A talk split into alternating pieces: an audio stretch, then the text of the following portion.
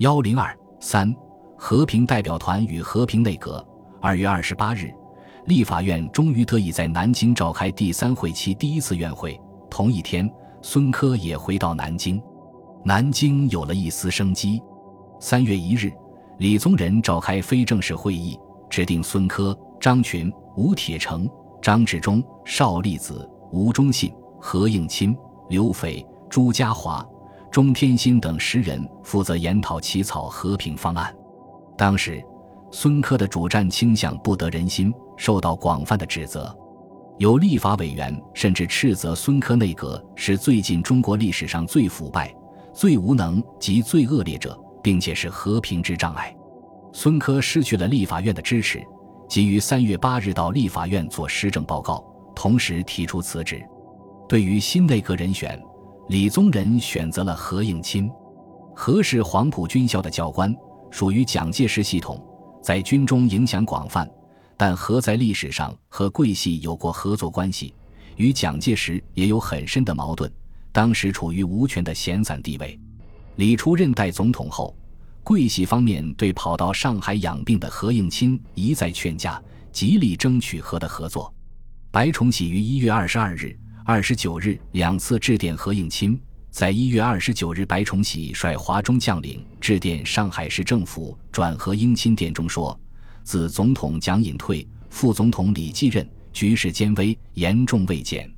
当前和平未定，即应备战谋和。”借策安全，我陆海空勤关于军政军令必须有统一指挥，必能适应时机。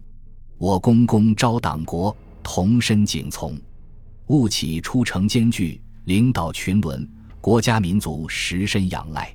同日，李宗仁也致电何应钦：“吾兄宫中党国，久共患难，请闻必不忍使弟独跳火坑，务请即日命驾入京，共之危亡。”李宗仁看中了何的微妙地位，希望借助他巩固自己的地位，争取蒋介石系统的力量。但何应钦并不敢于脱离蒋介石，不能不看蒋的颜色行事。当时的局势十分严重，国民党内的矛盾又十分尖锐，普遍认为阻隔犹如跳火坑，因此和一度坚持。蒋介石身居幕后，依然举足轻重。李宗仁对于请和阻隔一事。也不能不一再向蒋介石请示。当时张治中正在西口，蒋介石一度不太同意。经过张的劝说，蒋才表示同意，并亲笔写信给何应钦说：“忠以为只要与革命前途有益，使旧属官兵有所依托而不致分散，以保全革命硕果之基础，则兄应毅然应命，更不必论职位之尊卑与个人之得失，此为忠对革命责任之基本观念。”亦望吾兄能以忠之意志为意志，承当此艰危之局势也。十一日，何应钦正值六十大寿，到杭州避寿，但李宗仁派了白崇禧赴杭州祝寿，并劝架阻隔。张治中、吴忠信、顾祝同等也前往杭州祝贺。何应钦这才同意出任阻隔，并表示三求三才的施政意向：求和平，求进步。求团结，采军队，采经济，采机构。三月十二日，李宗仁向立法院提名何应钦出任行政院院长，得到立法院的通过。何应钦出任行政院长后，对于和平谈判问题，先后向外界表示了自己的态度。问：辛格所争取的和平是什么？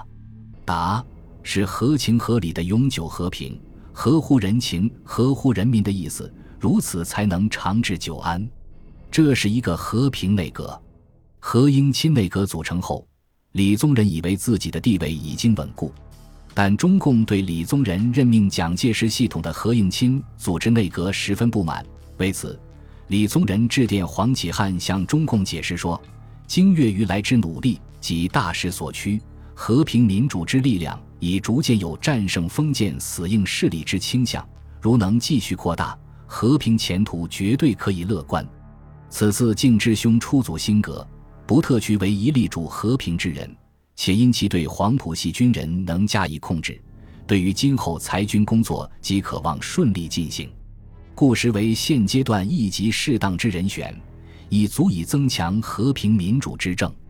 奇怪的是，李宗仁对刚刚发生的陈仪事件似乎无动于衷，竟然自我感觉良好。